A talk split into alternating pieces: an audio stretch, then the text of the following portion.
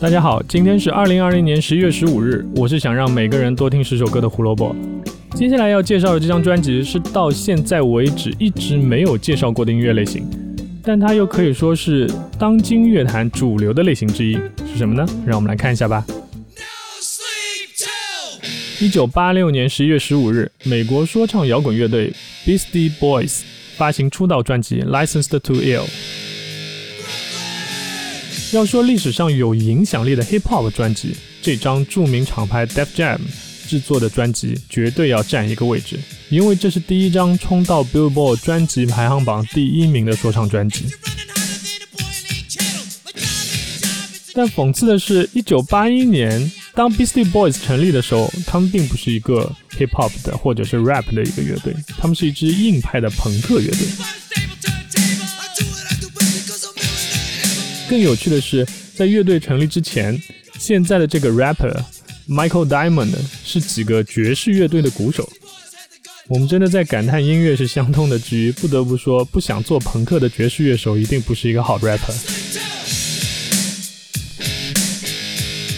要说运气也是真的不错，乐队第一首有 hip hop 风格的单曲 Cocky Puss 啊，但这个歌名不太好。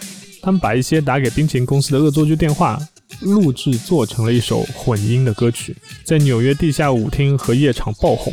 于是他们开始在自己的音乐里加入更多的 rap 的元素。当时为了到处演出，乐队还专门雇了一个 DJ，这个 DJ 是一个纽约大学的学生，叫做 Rick Rubin。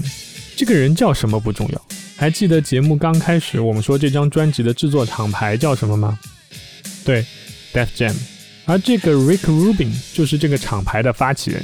Rubin 和乐队混了一段日子，觉得这帮家伙太好玩了，于是自己和校友组了一张厂牌，之后就开始做 Beastie Boys 的专辑了。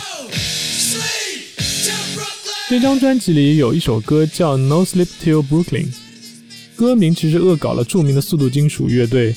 Motorhead 的专辑《No Sleep Till Hammersmith》歌曲里的吉他竟然还是来自于后来被称为速度金属四巨头的 Slayer 的主音吉他手 Kerry King。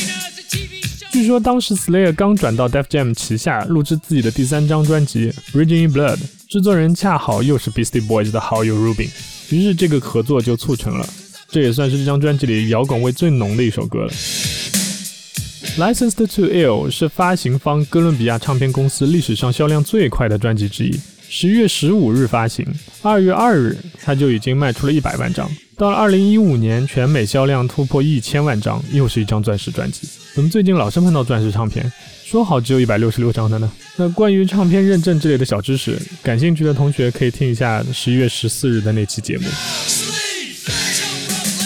专辑发行后，《滚石》杂志给出的评价很有趣。三个傻子的伟大杰作，这个杰作在 Billboard 专辑榜拿了第一，待了五个星期，那也是 Hip Hop 专辑第一次在主流音乐榜单上拿到冠军。一九八六年十一月十五日，Beastie Boys 发行出道专辑《Licensed to Ill》。胡说音乐历史，音乐让每天更重要。我是胡萝卜，明天见，哟。